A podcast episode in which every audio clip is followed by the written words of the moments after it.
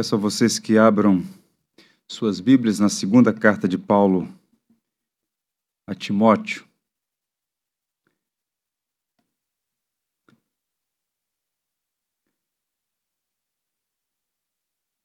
Segunda Timóteo, capítulo 1, leremos os versos 8 a 10.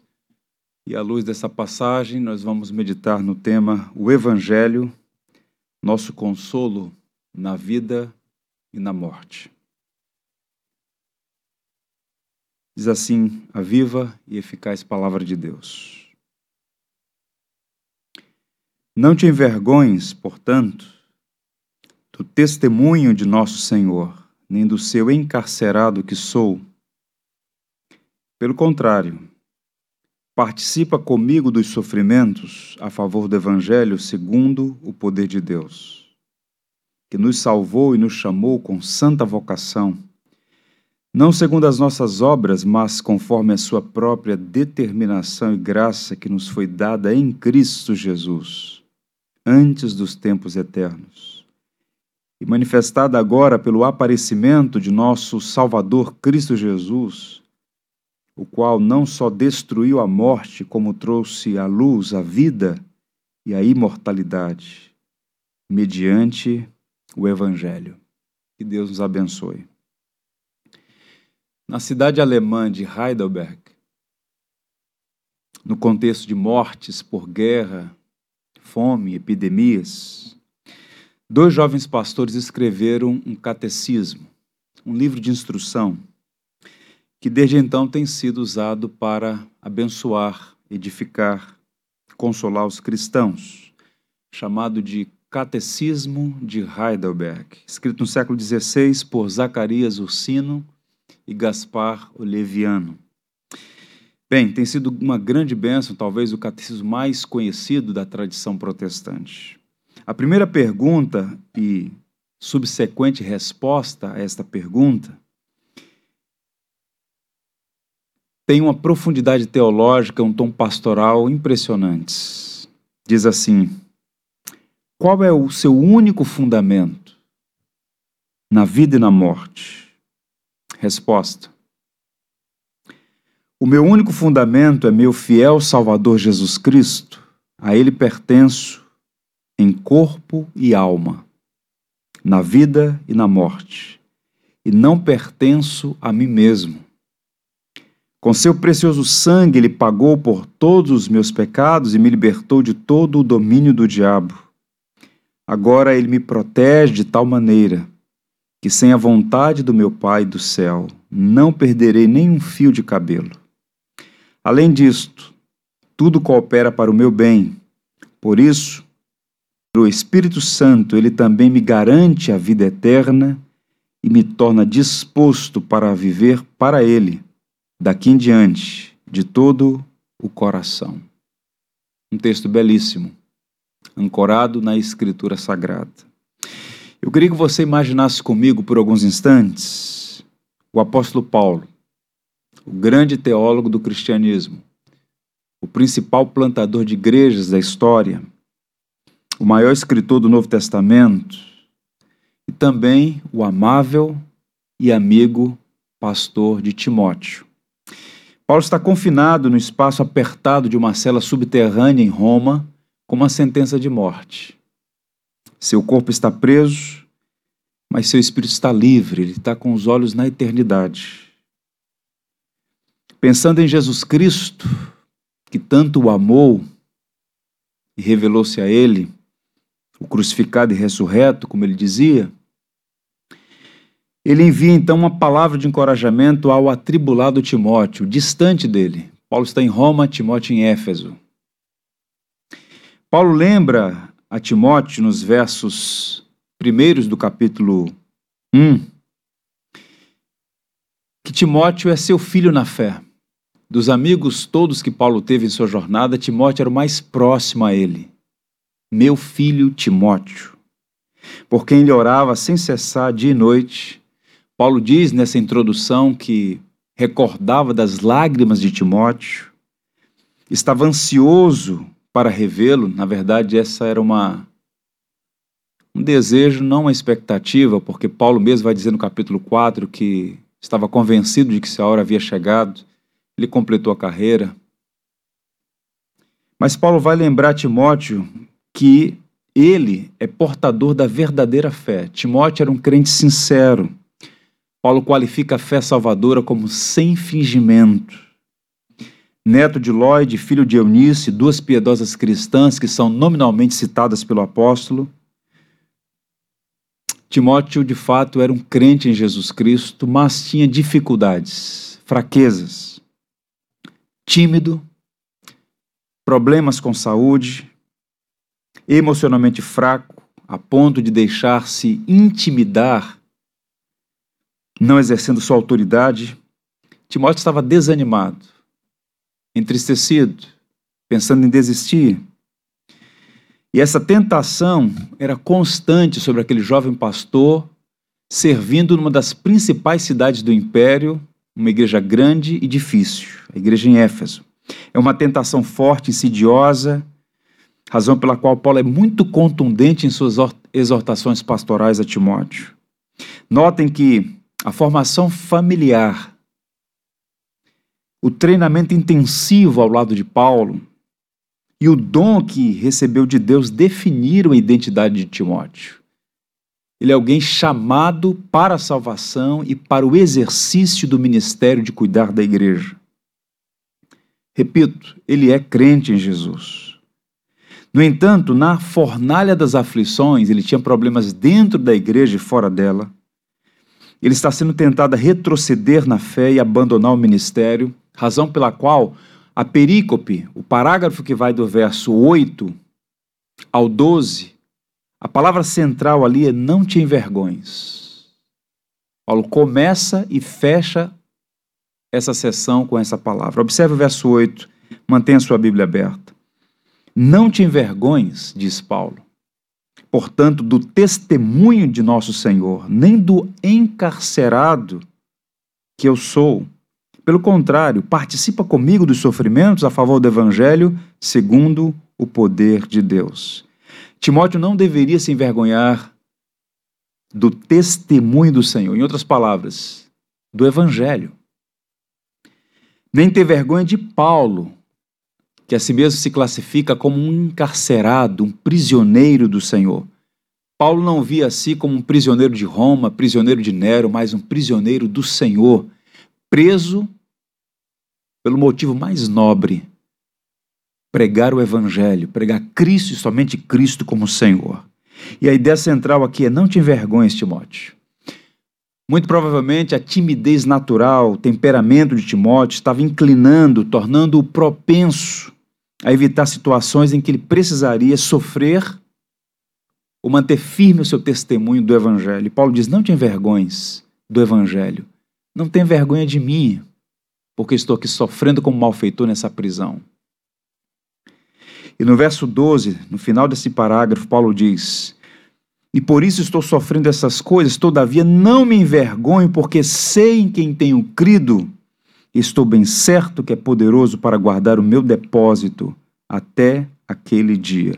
Portanto, Paulo está exortando Timóteo a não ter vergonha do evangelho, nem dele como prisioneiro, mas o encoraja a participar dos seus sofrimentos a favor do evangelho segundo o poder de Deus. Paulo está dizendo aqui o que já havia dito aos romanos: Eu não tenho vergonha do evangelho. Não me envergonho do evangelho. Paulo tinha plena convicção de que os sofrimentos e as provações dos cristãos são passageiros, temporários. Paulo era um homem que vivia com responsabilidade na terra, mas os seus olhos estavam na eternidade. Ele conhecia o Senhor, o Cristo ressurreto que o encontrou no caminho de Damasco e o salvou para si. Ele descansava naquele que era poderoso para guardar o tesouro até o dia final. Muito provavelmente o próprio Paulo passou por tentações dessa natureza, de ter vergonha do evangelho. Observe que Paulo vai dizer aos coríntios que se ufanavam da cultura, da filosofia grega. Paulo diz: Olha, eu não me vergonho do evangelho porque é o poder de Deus para a salvação de todo aquele que crê. Para os judeus, é um escândalo, é uma blasfêmia, para os gregos uma loucura, mas para nós, os salvos, poder de Deus. O próprio Senhor Jesus Cristo advertiu seus discípulos quanto ao perigo de ter vergonha dele e de suas palavras, sob pena de também serem envergonhados no dia do juízo. Agora, aqui o ponto interessante, irmãos. Nós não somos melhores do que Timóteo. Todos nós somos, em algum grau, em algum momento, tentados a ter vergonha do Evangelho. O poder da opinião pública, a patrulha ideológica que domina parte do pensamento ocidental hoje, pode exercer uma forte pressão e somos inclinados a ceder, tal como uma árvore que se inclina, que pende sob a força do vento. E a palavra de Deus para nós é: não te envergonhes do Evangelho há princípios, há valores. O Evangelho precisa ser conhecido, amado, defendido, proclamado. Não te envergonhes do Evangelho. E Paulo então diz para aquele jovem desanimado: reavives o dom que é em ti, o qual te foi imposto, colocado por imposição de mãos. Pergunta: Como consolar uma pessoa abatida? Como encorajar alguém desanimado? Como confortar um enlutado? Paulo faz isso trazendo à memória de Timóteo o Evangelho de Deus. Como teólogo e pastor, Paulo sabia que o recurso mais eficaz para encorajar, animar, consolar é o Evangelho. Por natureza, homens e mulheres, quando se veem pressionados pelas adversidades da vida, fazem um movimento pendular. Nós temos visto isso nos estudos do saltério. Muito comum nos salmos, esse movimento entre o desespero e o otimismo vazio. Pergunta, mais uma. O que permite que você suporte as lutas dessa vida? E se mantenha firme, sem temor da morte, que está a caminho. Ninguém gosta de sofrer. Nós não somos adeptos do sofrimento como uma coisa agradável. Sofrer não é agradável. Paulo mesmo, três vezes, pediu ao Senhor que removesse o seu espinho na carne. Ninguém gosta de sofrer. Mas Paulo descobriu duas lições valiosíssimas que ensinou a Timóteo e os cristãos para os quais escreveu, as igrejas que visitou, e ainda hoje ecoam como graça de Deus a nós. Que lições são essas? A vida não é indolor. Nós vivemos num mundo caído que reflete as lutas de pessoas que vivem fora do jardim. A vida não é indolor. Mas a segunda boa notícia é que a graça de Deus é suficiente para sustentar a nossa vida. Portanto, irmãos, mantenhamos os nossos olhos em Cristo e não na força do vento. Agora observem. O que se percebe é que as dificuldades da vida, as tribulações da jornada, bagunçam as nossas emoções. Por isso que tem esse movimento pendular. E muitas vezes, crentes sinceros, verdadeiros, quando se veem atribulados, acossados, podem experimentar os mais variados sentimentos, inclusive de desânimo, de abatimento, de sensação de que recuar é o melhor a fazer. Na contramão do mundo e de suas ilusões, o cristão é chamado a confiar no Evangelho, nossa única esperança na vida e na morte, como diz o Catecismo de Heidelberg. Os versos 9 e 10 tem uma palavra para nós na manhã deste dia. E eu peço a você que mantenha sua Bíblia aberta, nós vamos examinar esses dois versos preciosíssimos. Porque a sinopse desses versos é o Evangelho. Mais uma vez, diz assim então os versos 9 e 10 do capítulo 1 da segunda carta de Paulo a Timóteo. Que nos salvou e nos chamou com santa vocação não segundo as nossas obras, mas conforme a sua própria determinação e graça, que nos foi dada em Cristo Jesus antes dos tempos eternos e manifestada agora pelo aparecimento de nosso Salvador Cristo Jesus, o qual não só destruiu a morte, como trouxe à luz a vida e a imortalidade mediante o Evangelho.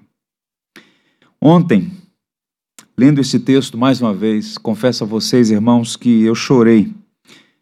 Que palavras extraordinárias, que conforto, que paz, que bênção. Nós encontramos aqui um pastor fiel, o apóstolo Paulo, levando ao seu filho na fé palavras de encorajamento.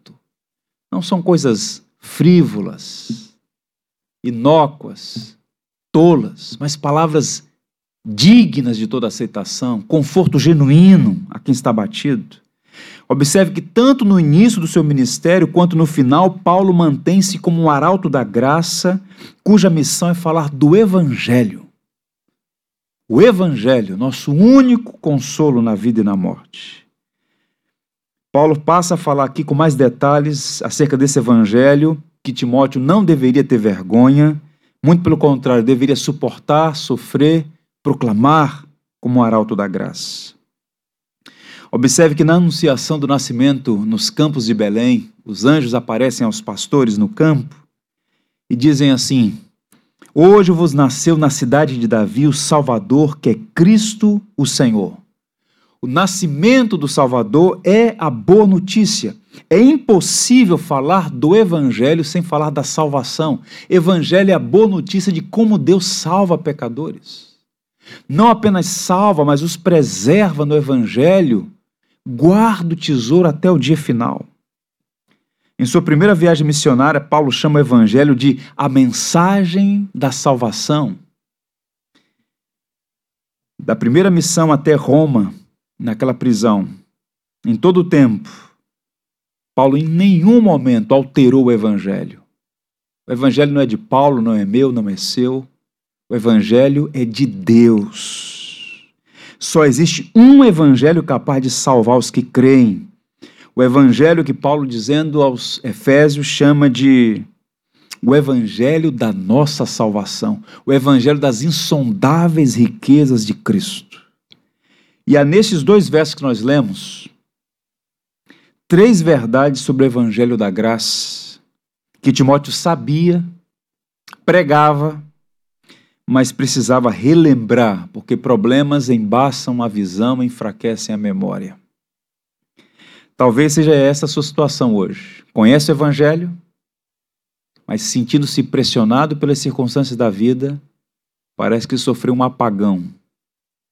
Lembre-se do conteúdo do Evangelho. É sobre isso que nós vamos falar hoje. A essência do Evangelho, a origem do Evangelho e o fundamento do Evangelho. Primeiro, Paulo começa a falar sobre que é a salvação, a essência do Evangelho. Observe a primeira sentença do verso 9: que nos salvou e nos chamou com santa vocação. O apóstolo Paulo, sobre a direção do Espírito Santo, afirma que Deus nos salvou. Deus é o sujeito aqui. E mais, nos chamou com santa vocação. A primeira afirmação aqui é muito clara, clara como a luz do sol. Deus nos salvou. Deus é o Evangelho. Deus mesmo é a boa notícia. E a essência do Evangelho é o próprio Deus atuando em favor dos homens a fim de salvá-los. Não é algo planejado pelos homens, não é algo operado pela natureza humana, é uma obra divina, monergística, é Deus o autor da salvação. O Evangelho é a trindade em operação. Pai, Filho e Espírito, Deus uno e trino. Em uma obra tão grandiosa que o autor aos Hebreus chama de tão grande salvação. O John Stott faz uma belíssima sinopse do Evangelho. Em algumas linhas, eu vou ler para você um resumo da essência do Evangelho. Salvação é um termo majestoso que evidencia todo o amplo propósito de Deus pelo qual ele justifica, santifica e glorifica o seu povo. Primeiramente, perdoando as nossas ofensas e aceitando-nos como justos aos olhos de Deus, através de Cristo. Depois, transformando-nos progressivamente pelo seu Espírito para sermos conforme a imagem do seu Filho, até que finalmente nos tornemos semelhantes a Cristo no céu, com novos corpos, num mundo novo. Uma coisa que é sempre importante lembrar, notar, é que as palavras, sobretudo as cartas didáticas, os livros didáticos da Bíblia, não foram usadas assim aleatoriamente. Muito pelo contrário, Paulo seleciona como um artesão que está construindo, como um artífice que está produzindo uma peça literária extraordinária. E Paulo vai usar aqui palavras: salvar, chamar, imortalidade, apontando para os grandes temas relacionados à salvação.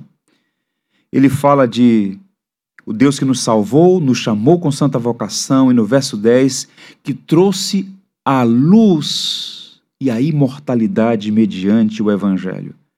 Repito, Paulo não está usando aqui palavras por acaso, como se fossem aleatórias. Perdão, santidade e mortalidade são os grandes temas relacionados à salvação.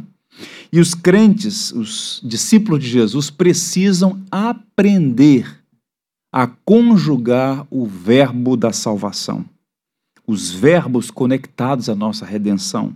A Bíblia ensina que Deus é o autor da salvação, a salvação vem de Deus, não dos homens, resultado da graça divina, suficiente e poderosa e merecida é recebida pela fé, não pelo mérito. Deus mesmo é a fonte, o meio e o fim da nossa salvação.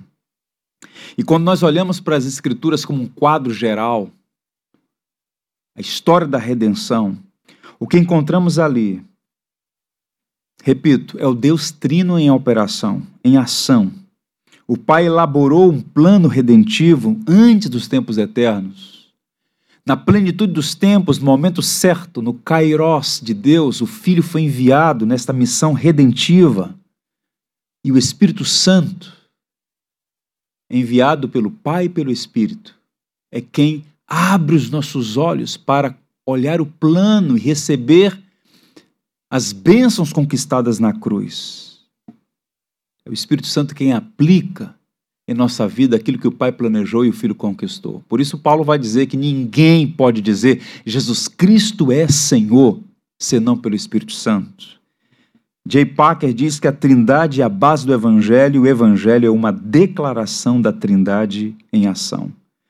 E esta obra redentiva, a salvação, é um fato, um processo uma expectativa.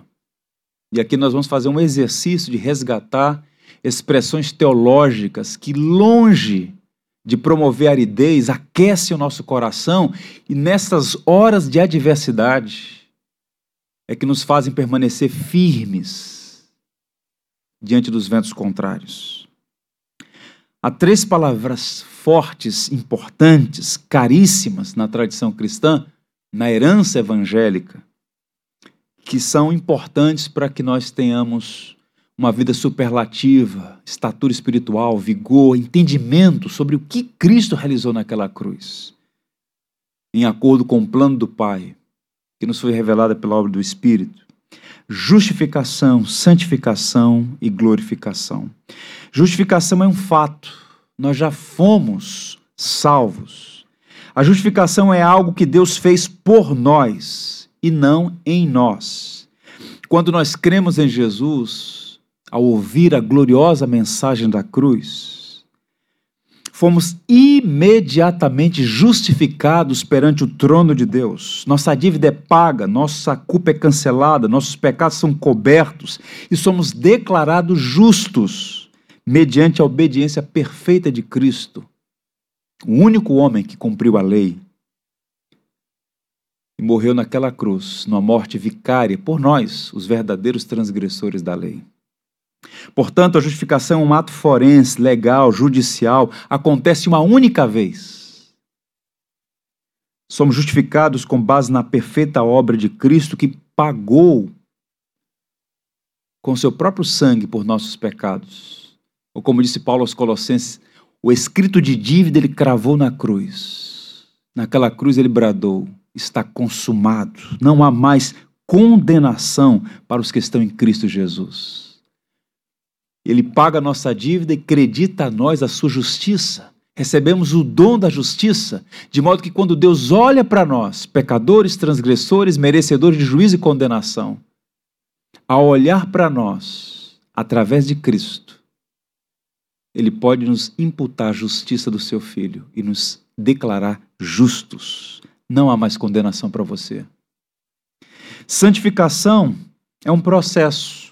Nós estamos sendo salvos. A marca distintiva daqueles que foram justificados e aguardam um dia da glorificação é que são santificados. Isso é um processo. É um processo que se inicia na conversão e é concluída no retorno triunfal de Cristo,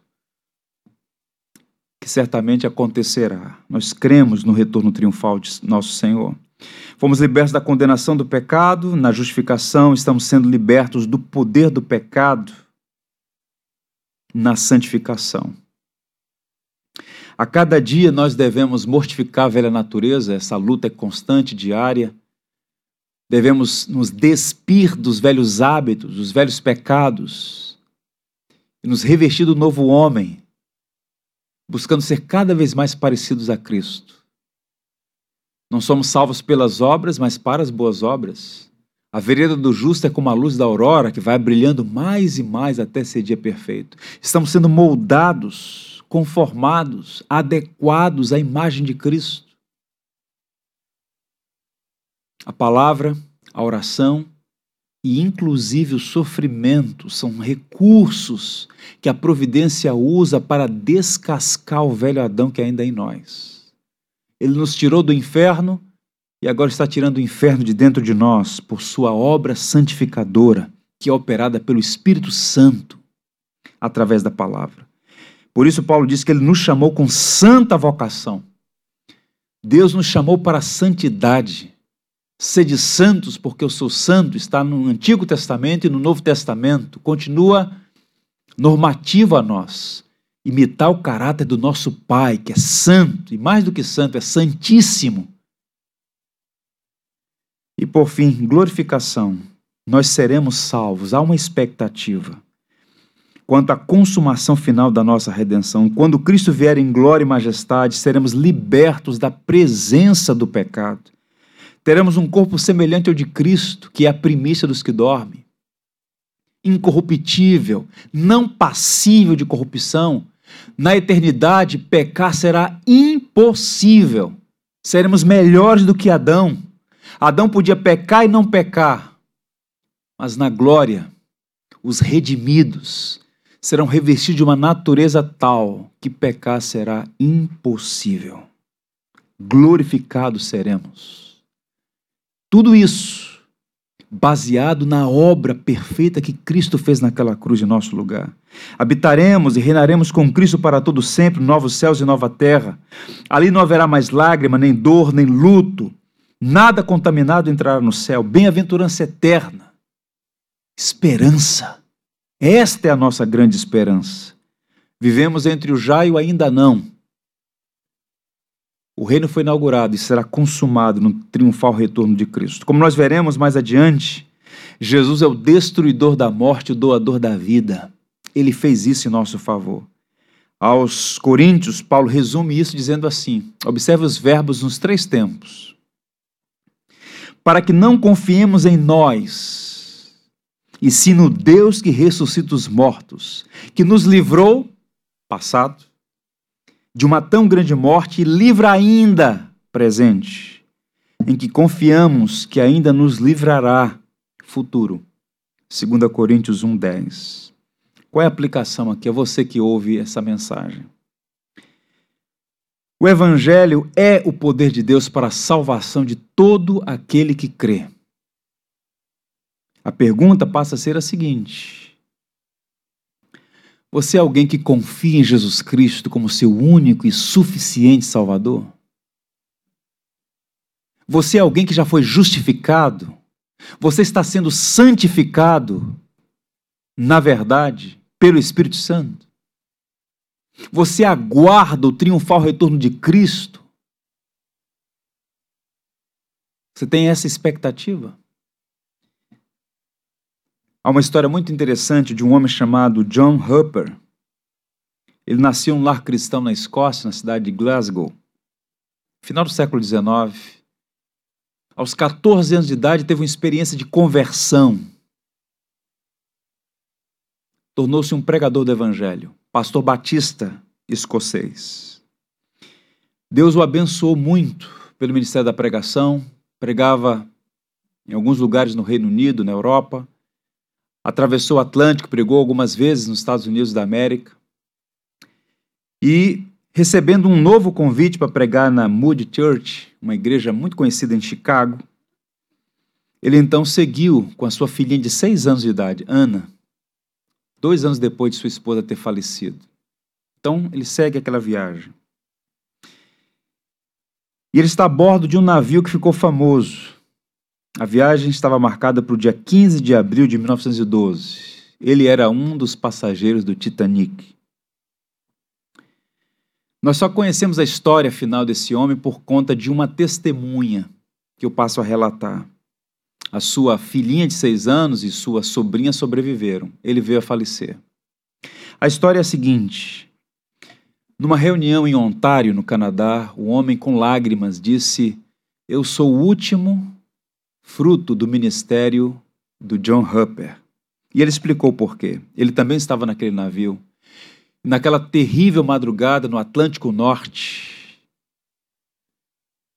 naquele mar das aflições, aquele homem segurando destroços daquele navio, ele percebe que um homem está sendo conduzido pelas ondas mais para perto dele, e ele diz o seguinte: Subitamente, uma onda trouxe até mim um homem, John Hupper. Ele também estava agarrado a um pedaço de destroço do navio. E ele bradou: Homem, você é salvo? Eu respondi: Não, eu não sou.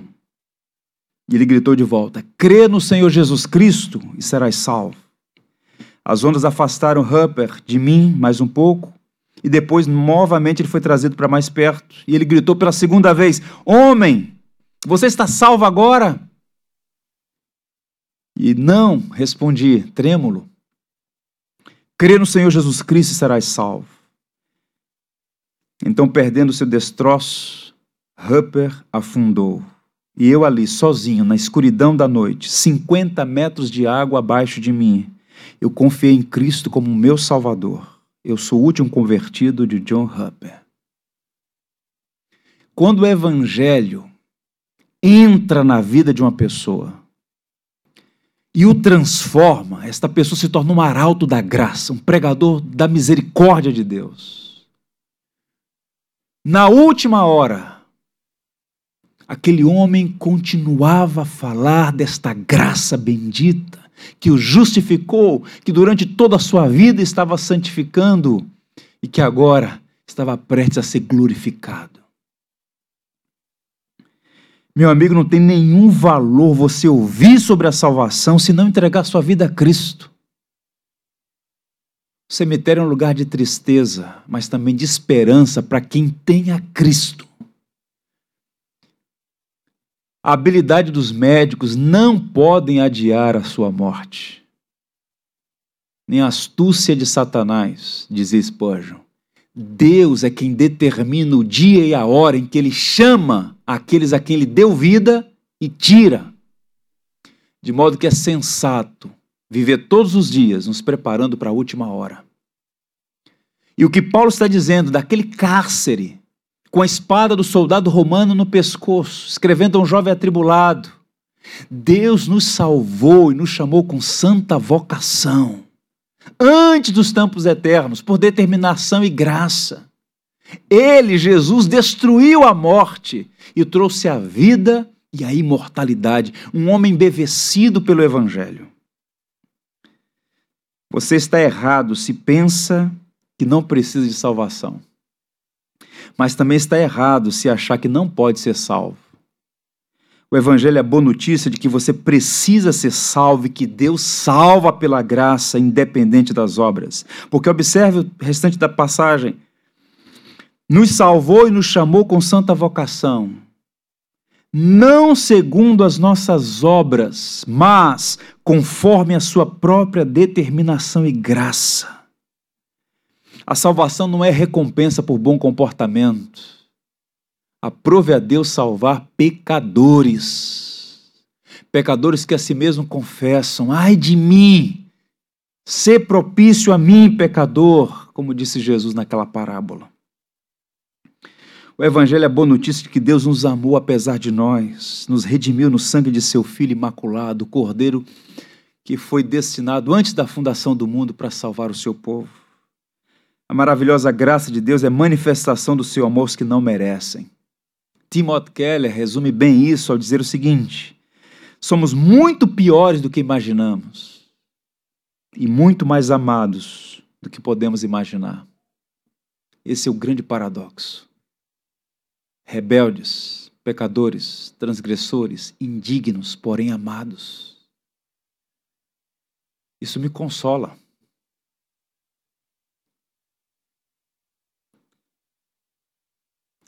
E até me emociona, porque não há nada em mim que possa atrair o meu Senhor. Mas de um modo misterioso eu fui amado e ele revelou seu amor naquela cruz. Morreu por mim.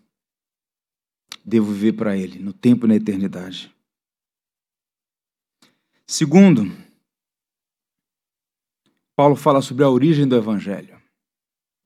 De onde provém esse evangelho? Qual é a Gênesis?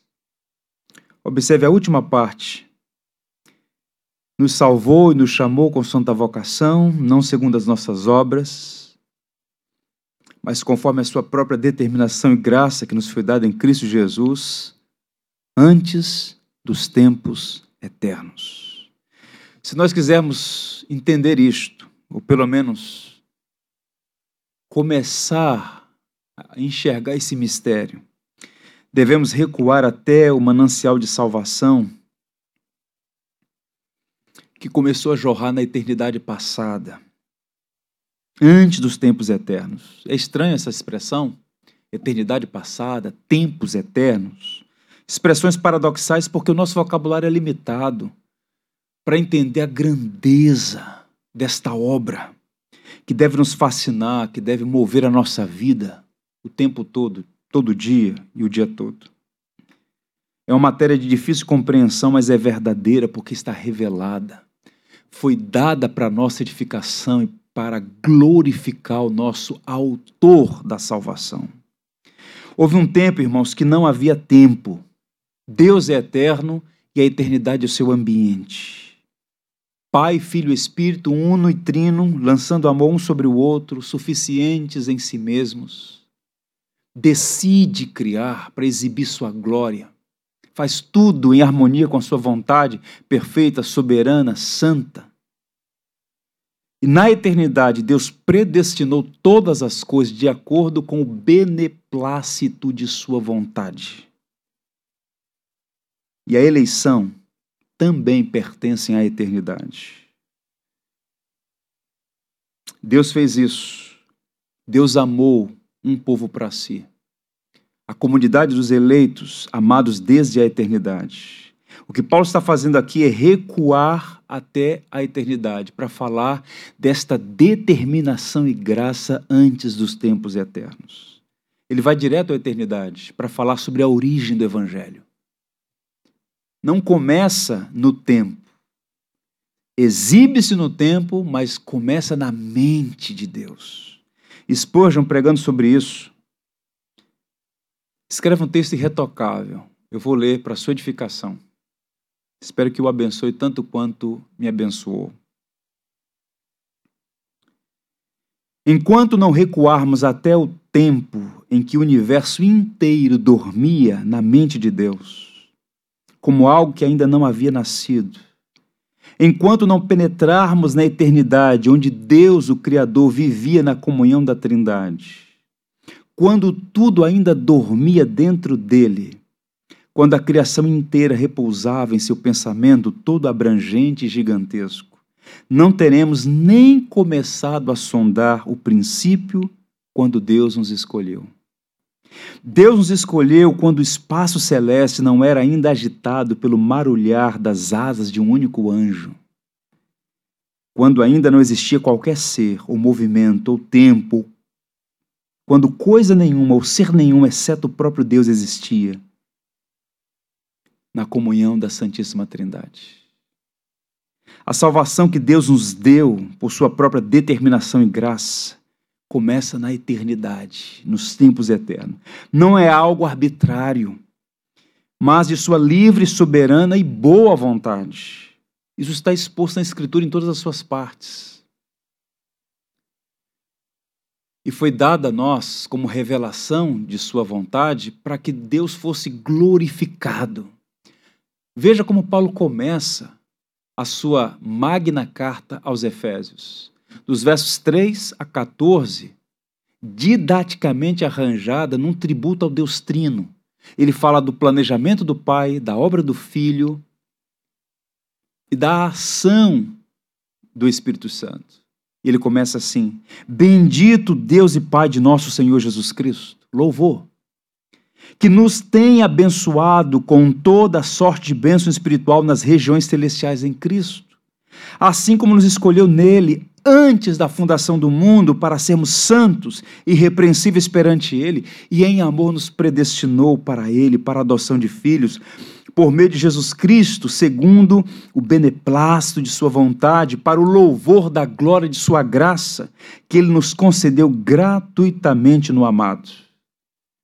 O ensino de Paulo, o ensino da Bíblia, é que aqueles que gozam essas bênçãos espirituais em Cristo Jesus gozam porque foram eleitas, escolhidas por Deus para isso. Nos elegeu nele, em Cristo, antes da fundação do mundo. Uma escolha livre, graciosa e soberana. Qual é a aplicação aqui? Essa doutrina nunca é introduzida para despertar curiosidade carnal, debate frívolo, inútil, essa doutrina é exposta para promover humildade em nós, para excluir o nosso orgulho e para gerar gratidão. Eu não sei por que o Senhor me escolheu, mas eu te dou graças por tua bondade e misericórdia. Nós o amamos, irmãos, porque ele nos amou primeiro. Você não é crente porque é inteligente. Você não é salvo porque é bom. Você está entre os remidos porque Ele te amou desde a eternidade e moveu todas as coisas para que em algum momento você ouvisse o Evangelho. O método de Deus salvar é Cristo crucificado e ressurreto. Tanto é que quando Paulo escreve a sua segunda carta aos Tessalonicenses, ele vai nessa mesma direção. Devemos sempre, sempre Dar graças a Deus por vós, irmãos, amados pelo Senhor, porque Deus vos escolheu desde o princípio para a salvação, pela santificação do Espírito e fé na verdade. A origem do Evangelho é o próprio Deus, desde a eternidade. E por fim, o fundamento do Evangelho. Onde se baseia? O alicerce, a rocha. A salvação foi planejada na eternidade, executada na história. Existe um firme fundamento na obra histórica de Jesus Cristo, realizada no seu primeiro advento. Primeiro, Paulo fala sobre essa salvação como algo planejado desde os tempos eternos, por determinação e graça. E agora ele vai falar sobre a manifestação do plano, a execução do plano a historicidade do plano. Tão aguardados, profetas aguardavam o desejado de todas as nações, o Messias, o Cristo. E no verso 10 ele diz: E manifestada agora, pelo aparecimento de nosso Salvador Cristo Jesus. Manifestada agora. O plano que na eternidade estava em segredo na mente de Deus tornou-se público, notório, no aparecimento de nosso Salvador Jesus Cristo. E Paulo passa a falar de dois estágios deste plano grande e glorioso. Os dois estágios divinos foram em Cristo e através de Cristo. A dádiva eterna e secreta agora foi manifesta de modo histórico e público. Perguntas. O que Jesus realizou aparecer no palco da história, por determinação e graça de Deus? Como essa informação poderia ajudar um pastor desanimado no primeiro século? Como essa mensagem pode ajudar você aí, aqui e agora, eu e você, nós todos, nas nossas lutas? Vejam como a teologia cristã tem uma aplicação prática. Paulo não cede às tolices da autoestima, do buscar em nós recursos para driblar as nossas fraquezas. Paulo olha para o Evangelho, fonte de consolo na morte e na vida. O apóstolo Paulo dá uma dupla resposta, e com isso eu caminho.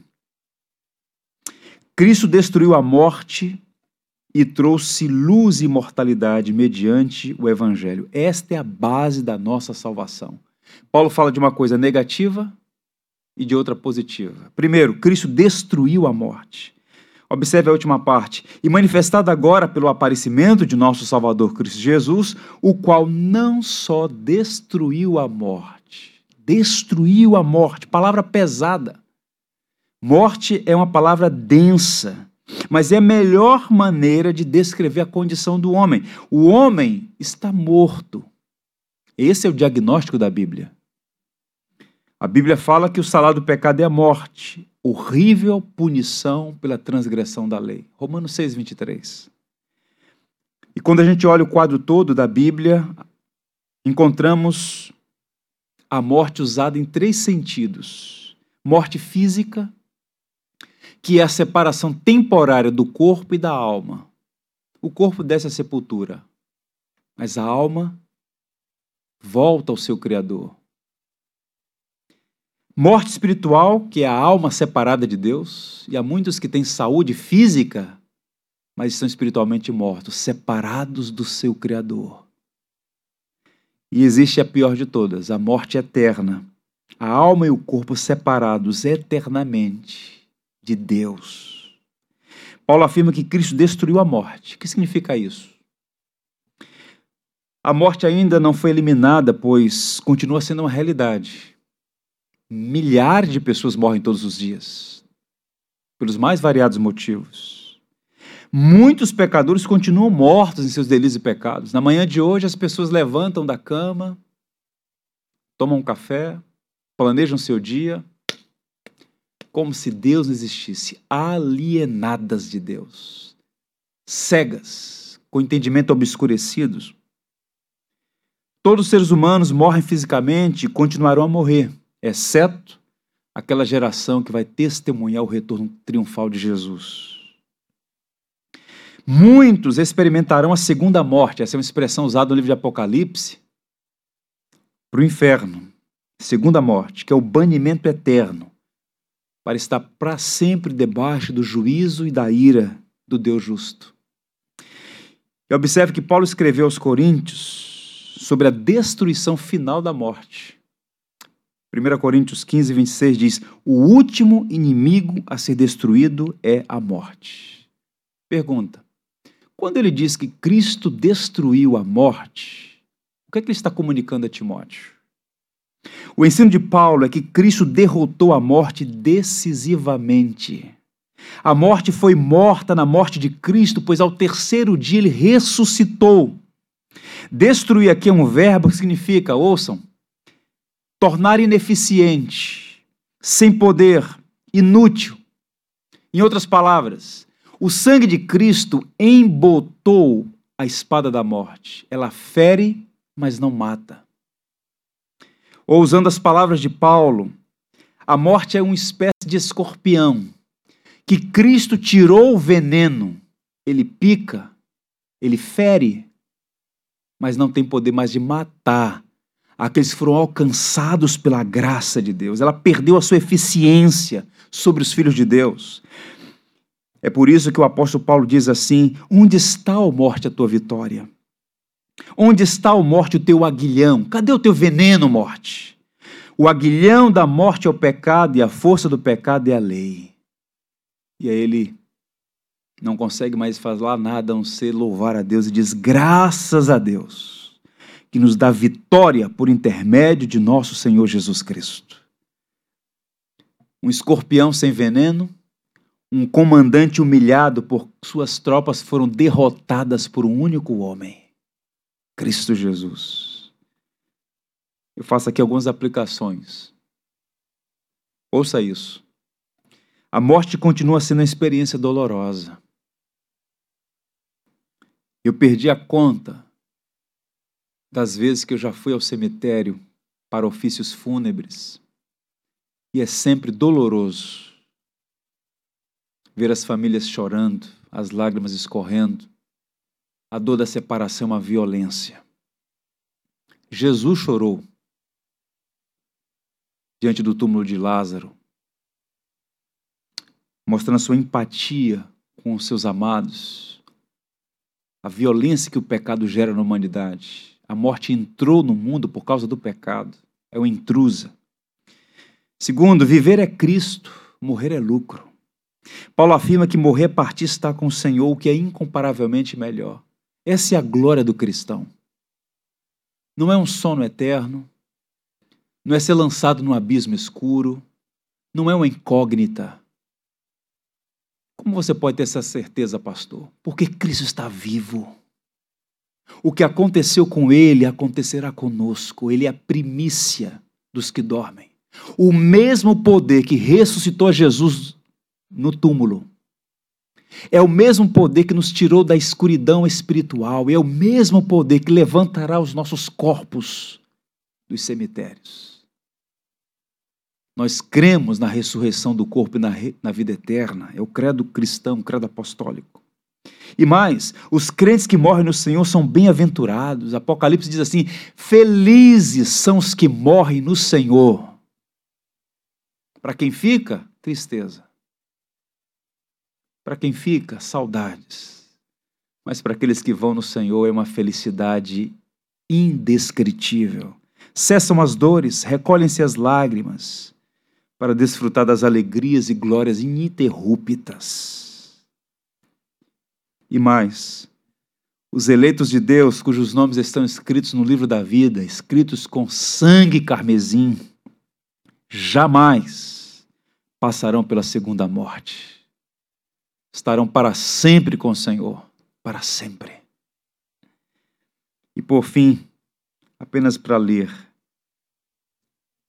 e mostrar o lado positivo disso. Jesus trouxe a luz e a imortalidade. Essa é a contrapartida positiva. Por meio de sua morte e ressurreição, Cristo destruiu a morte e, através do Evangelho, oferece vida eterna e imortalidade aos homens. Só Deus tem vida. Só Deus é eterno. Mas no Evangelho, ou nas palavras de Paulo, mediante o Evangelho, você pode ter vida vida plena, vida abundante. Você pode ter imortalidade e bem-aventurança eternas. Observe o Paulo diz aos Coríntios: porque é necessário que este corpo corruptível se revista de incorruptibilidade, e que o corpo mortal se revista de imortalidade. E quando este corpo corruptível se revestir de incorruptibilidade, e o que é mortal se revestir de imortalidade. Então se cumprirá a palavra que está escrita: tragada foi a morte pela vitória. Há muitos epitáfios nos cemitérios, nas lápides, textos, poesias. É muito vago alguém dizer assim: descansou em paz. O epitáfio do cristão é diferente, é mais do que descansou em paz. Somos abençoados com o sangue do Cordeiro que venceu a morte e podemos dizer: creio na ressurreição do corpo e na vida eterna. Eu encerro dizendo aos irmãos que nós vivemos num mundo manchado pelo pecado, num vale de lágrimas, perigos. Nós nos sentimos assim, abatidos, sacudidos de um lado para o outro no mar das aflições, nós não gostamos de sofrer. Mas sofremos, irmãos. Eu estou sofrendo. Nós sofremos porque amamos e nos importamos com as pessoas que nos são caras e preciosas.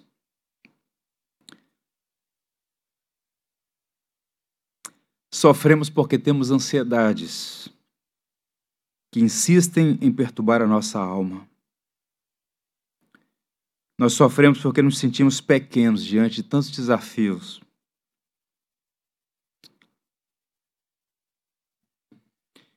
A lista da das causas do nosso sofrimento é extensa, mas não é tão grande quanto a graça de Deus.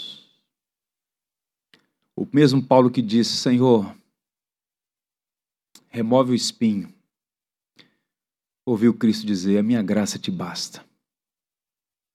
Paulo estava preso e sentenciado à morte, mas era um homem livre e feliz seus olhos na eternidade, trazendo à memória que Cristo venceu a morte e garantiu vida eterna, ele está confortado e é capaz de consolar. Paulo resume o Evangelho e o apresenta como sendo uma fonte de consolo na vida e na morte. O dom eterno da graça, o aparecimento histórico de Jesus para destruir a morte, o convite que Deus faz ao pecador por meio da pregação do Evangelho, a santificação que o Espírito Santo opera em nossa vida, o santo chamamento à pátria celestial. É o resumo do que Paulo diz a Timóteo, que recebeu aquele encorajamento. E diz a história cristã que ele permaneceu fiel até o último dia da sua vida pregando o Evangelho. O Evangelho confortou, consolou, reanimou aquele jovem pregador. Este mesmo Evangelho vivo e eficaz, que pode fazer isso aí na sua vida, no seu coração, nas suas emoções confortar, encorajar, animar, manter viva a chama do Evangelho. Eu quero orar com os irmãos, tomando emprestadas as palavras dos nossos irmãos que no século XVII fizeram orações belíssimas que foram registradas. Esta oração tem um título curioso: O amor ilustrado no Calvário. Meu Pai, alarga o meu coração, aquece os meus afetos, abre os meus lábios. Supre-me com palavras que proclamem o amor ilustrado no Calvário. Ali a graça remove meus fardos e os empilha sobre o teu filho fazendo o transgressor maldição e pecado por mim. Ali a espada da tua justiça feriu o homem, teu companheiro. Ali teus atributos infinitos foram magnificados, e expiação infinita foi feita. Ali punição infinita era necessária, e punição infinita foi sofrida. Cristo foi sobremodo afligido para que eu pudesse ser sobremodo alegrado. Rejeitado para que eu pudesse ser acolhido, pisoteado como inimigo para que eu pudesse ser recebido como um amigo, rendido ao pior do inferno para que eu pudesse alcançar o melhor do céu, despojado para que eu pudesse ser revestido, ferido para que eu pudesse ser curado, sedento para que eu pudesse ser decidentado, atormentado para que eu pudesse ser consolado, feito em vergonha para que eu pudesse herdar a glória adentrando a escuridão, para que eu pudesse ter luz eterna. Meu Salvador chorou para que toda lágrima pudesse ser enxugada dos meus olhos.